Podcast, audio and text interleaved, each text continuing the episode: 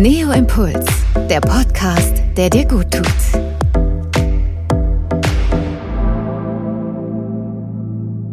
Herzlich willkommen zu Neo Impuls, der Podcast, der dir gut tut.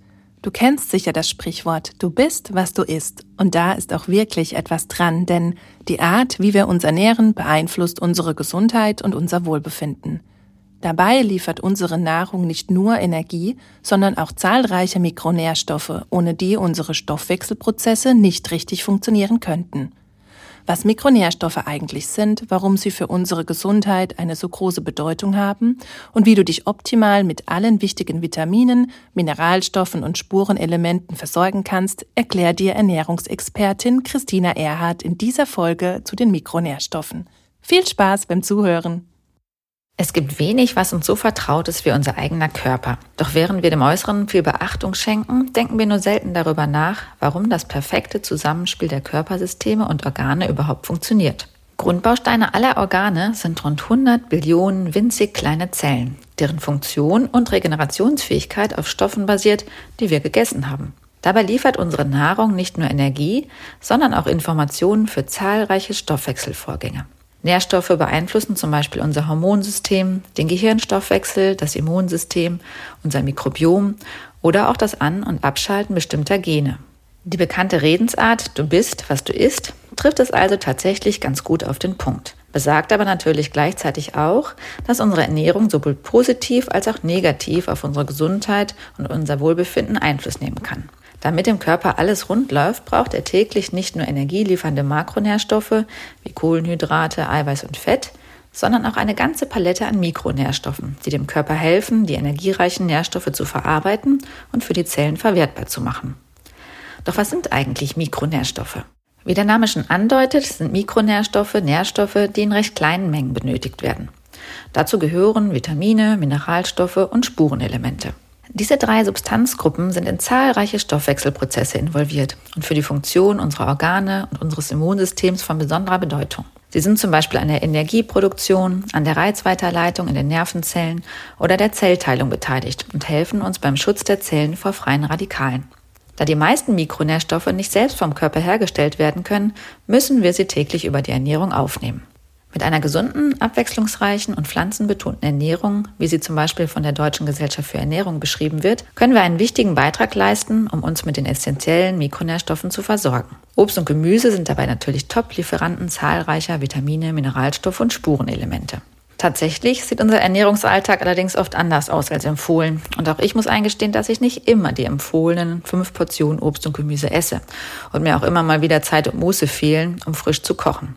Schauen wir uns die Studienlage an, so wird auch schnell bestätigt, dass wir trotz eines guten Angebots mit vielfältigen gesunden Lebensmitteln im Durchschnitt zu wenig Obst und Gemüse und ballaststoffreiche Vollkornprodukte essen. Dafür aber deutlich mehr energiereiche Nahrungsmittel, Fette, Zucker und Salz als empfohlen. Das große Angebot an verarbeiteten Lebensmitteln und der insgesamt veränderte Lebensstil, geprägt durch Bewegungsmangel und Stress, begünstigen dabei unsere ungesunden Essgewohnheiten. Daher ist es wenig verwunderlich, dass für eine Reihe von Vitaminen, Mineralstoffen und Spurenelementen die Versorgung im Durchschnitt unterhalb der Empfehlungen liegt. Typische Beispiele für sogenannte kritische Mikronährstoffe, von denen viele Menschen mit ihrer täglichen Nahrung zu wenig aufnehmen, sind Folsäure, Vitamin B12, Vitamin D oder Jod. Aber auch bei den Vitaminen B1, B6, B2, C, E und A sowie den Mineralstoffen Calcium, Magnesium, Selen und Eisen schaffen es viele von uns nicht, täglich die empfohlenen Mengen zu erreichen. Kurzfristig mag das oft unproblematisch sein. Doch nehmen wir langfristig weniger Mikronährstoffe auf als empfohlen, kann sich das negativ auf die Stoffwechselvorgänge, unser Immunsystem und die Leistungsfähigkeit auswirken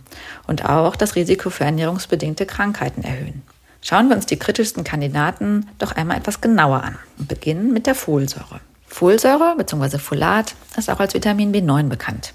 Das wasserlösliche Vitamin ist für die normale Zellteilung und das Wachstum unabdingbar, spielt aber auch im Stoffwechsel zahlreicher Eiweißbausteine, den sogenannten Aminosäuren, eine zentrale Rolle.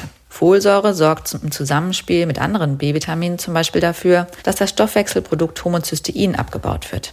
Da erhöhte Homozysteinspiegel im Blut mit einem erhöhten Risiko für Arteriosklerose, also Gefäßverkalkungen, in Verbindung gebracht wurden, kann eine gute Folsäureversorgung also einen positiven Beitrag zum Schutz für Herz-Kreislauf-Erkrankungen leisten. In Deutschland erreichen allerdings laut nationaler Verzehrsstudie aus dem Jahr 2008 rund 80 bis 85 Prozent der 14- bis 80-Jährigen nicht die empfohlene Zufuhr. Besonders bei Frauen im gebärfähigen Alter ist die Versorgungslage unzureichend. Das ist insofern besonders problematisch, da in der Schwangerschaft eine ausreichende Versorgung essentiell ist, um Missbildungen des ungeborenen Kindes vorzubeugen. Aus diesem Grund wird Frauen im gebärfähigen Alter auch empfohlen, vor der Befruchtung und in den ersten zwölf Wochen der Schwangerschaft 400 Mikrogramm Folsäure zusätzlich zur normalen Ernährung zu supplementieren. Das zweite Vitamin, das häufig kritisch ist, ist Vitamin D. Vitamin D ist dir vielleicht schon ein Begriff, denn es hat in den letzten Jahren für viel Furore gesorgt. Im Gegensatz zu den anderen Vitaminen nimmt Vitamin D eine Sonderstellung ein, weil unser Körper es durch Sonneneinstrahlung in der Haut selbst bilden kann. Die Zufuhr über die Ernährung ist hingegen gering, da nur wenige Lebensmittel wie zum Beispiel fetter Fisch, Eier und manche Speisepilze Vitamin D enthalten. Da wir Vitamin D selbst bilden können, sollte man meinen, dass wir eigentlich immer gut versorgt sein sollten.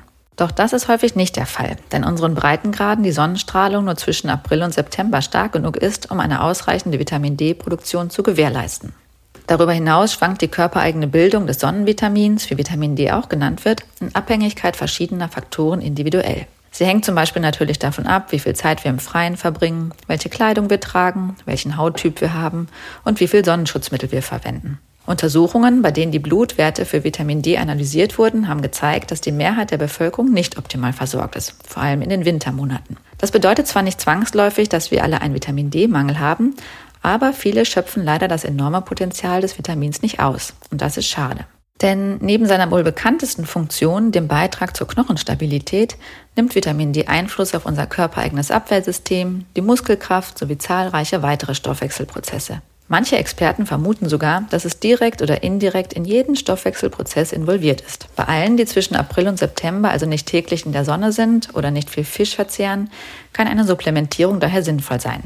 Wenn du dir nicht sicher bist, ob du gut versorgt bist oder nicht, kann die Bestimmung des Vitamin D-Status beim Arzt oder bei der Ärztin genaue Auskünfte geben. Ich habe das zum Beispiel auch einmal gemacht und war dann doch über das Ergebnis sehr überrascht. Genau wie bei Vitamin D ist es auch bei Jod recht schwierig, den Bedarf über die Ernährung zu decken. Vor allem dann, wenn man kein jodiertes Speisesalz verwendet und keinen Seefisch mag. Seefisch ist nämlich die natürliche Hauptquelle des essentiellen Spurenelements. Jod ist vor allem für die Funktion der Schilddrüse wichtig. Diese produziert Schilddrüsenhormone, die entscheidend die Stoffwechsellage des Körpers beeinflussen. Dazu gehören unter anderem der Energieverbrauch, die Regulation der Körperwärme, die Aktivität von Nerven, Muskeln, Herz, Kreislauf, Magen und Darm, aber auch unser seelisches Wohlbefinden und insbesondere bei Kindern die körperliche und geistige Entwicklung. In Deutschland sind allerdings rund ein Drittel der Bevölkerung nicht ausreichend mit Jod versorgt. Ähnliche Zahlen liegen übrigens auch für Vitamin C vor. Auch wenn das Zellschutzvitamin hohe Bekanntheit genießt, erreichen rund 30 Prozent der Deutschen die Zufuhrempfehlungen nicht, was vor allem bestimmt daran liegt, dass wir im Durchschnitt zu wenig Obst und Gemüse essen. Das letzte Vitamin, auf das ich noch etwas näher eingehen möchte, ist Vitamin B12 oder Copalamin. Vitamin B12 benötigt unser Körper unter anderem für die Funktion der Nervenzellen, die Blutbildung und den Fettstoffwechsel. Da Vitamin B12 fast ausschließlich in tierischen Lebensmitteln vorkommt, ist es ein Mikronährstoff, der im Rahmen einer veganen Ernährung auf jeden Fall supplementiert werden muss. Aber auch für andere Personengruppen kann es sinnvoll sein, auf die Aufnahme zu achten. So sind beispielsweise ein Drittel der Frauen im Alter von 14 bis 24 Jahren nicht ausreichend versorgt. Darunter nicht nur Veganerinnen und Vegetarierinnen. Darüber hinaus steigt mit zunehmendem Alter das Risiko für eine Unterversorgung, da die Aufnahme von Vitamin B12 aus der Nahrung abnimmt. Es kann also sein, dass bei älteren Personen selbst bei einer ausreichenden Zufuhr von Vitamin B12-haltigen Lebensmitteln nicht immer genug in den Zellen ankommt. Vielleicht hast du dich jetzt beim Zuhören gefragt, ob du mit den bekannten kritischen Nährstoffen gut versorgt bist. Wenn du das genau herausfinden möchtest, wende dich am besten an einen erfahrenen Ernährungsexperten oder eine erfahrene Ernährungsexpertin. Mithilfe eines Ernährungstagebuchs zum Beispiel lässt sich ganz gut abschätzen, bei welchen Nährstoffen es eventuell Verbesserungspotenzial gibt. Für einige Mikronährstoffe geben auch Blutanalysen, die du bei deiner Ärztin oder deinem Arzt durchführen lassen kannst, einen sehr genauen Einblick. Denn die Informationen aus den verschiedenen Studien, die ich gerade mit dir geteilt habe, geben zwar einen guten Hinweis auf die durchschnittliche Nährstoffversorgung einzelner Bevölkerungsgruppen, lassen aber natürlich keine Rückschlüsse auf deine individuelle Situation zu. Daher ist es immer schwierig, pauschal zu sagen, auf welche Mikronährstoffe besonders geachtet werden sollte. Grundsätzlich brauchen wir natürlich täglich alle Mikronährstoffe in ausreichender Menge, um mental und körperlich gesund und leistungsfähig zu sein. Eine ausgewogene, farbenfrohe Ernährung ist und bleibt der Grundpfeiler, um die Versorgung der so wichtigen Vitamine, Mineralstoffe und Spurenelemente zu gewährleisten. Nahrungsergänzungsmittel können eine gesunde Ernährung nicht ersetzen. Das ist aber auch gar nicht ihr Ziel, denn wie der Name schon sagt, sollen sie die Ernährung nämlich ergänzen. Viele von uns werden wahrscheinlich keine perfekten Ernährungs- und Lebensgewohnheiten haben sodass der Einsatz von Supplementen durchaus eine Maßnahme sein kann, die Bedarfsdeckung bestimmter Mikronährstoffe zu unterstützen und so einer unzureichenden Versorgung entgegenzuwirken. Zudem gibt es auch immer wieder verschiedene Situationen, in denen der Bedarf erhöht sein kann. Besondere Lebensabschnitte, wie zum Beispiel Schwangerschaft und Stillzeit, bestimmen unseren Nährstoffbedarf nämlich ebenso wie unsere Ernährungsweisen. Auch ein übermäßiger Konsum an Nikotin und Alkohol, starke körperliche Aktivität, Stress und Krankheiten können mit einem erhöhten Bedarf einhergehen. Und nicht zuletzt bestimmen auch unsere Gene den Nährstoffbedarf mit. Im Durchschnitt liegt die Versorgung mit Mikronährstoffen unterhalb der Empfehlungen. Nahrungsergänzung kann hier ein Weg sein, ein gesundes und aktives Leben zu unterstützen. Natürlich ist der entscheidende und größte Faktor eine ausgewogene und gesunde Ernährung mit allen wichtigen Nährstoffen. Für weitere inspirierende Gedanken und Wissenswertes rund um Ernährung und Verdauung abonniere unseren Podcast, um keine neue Folge zu verpassen.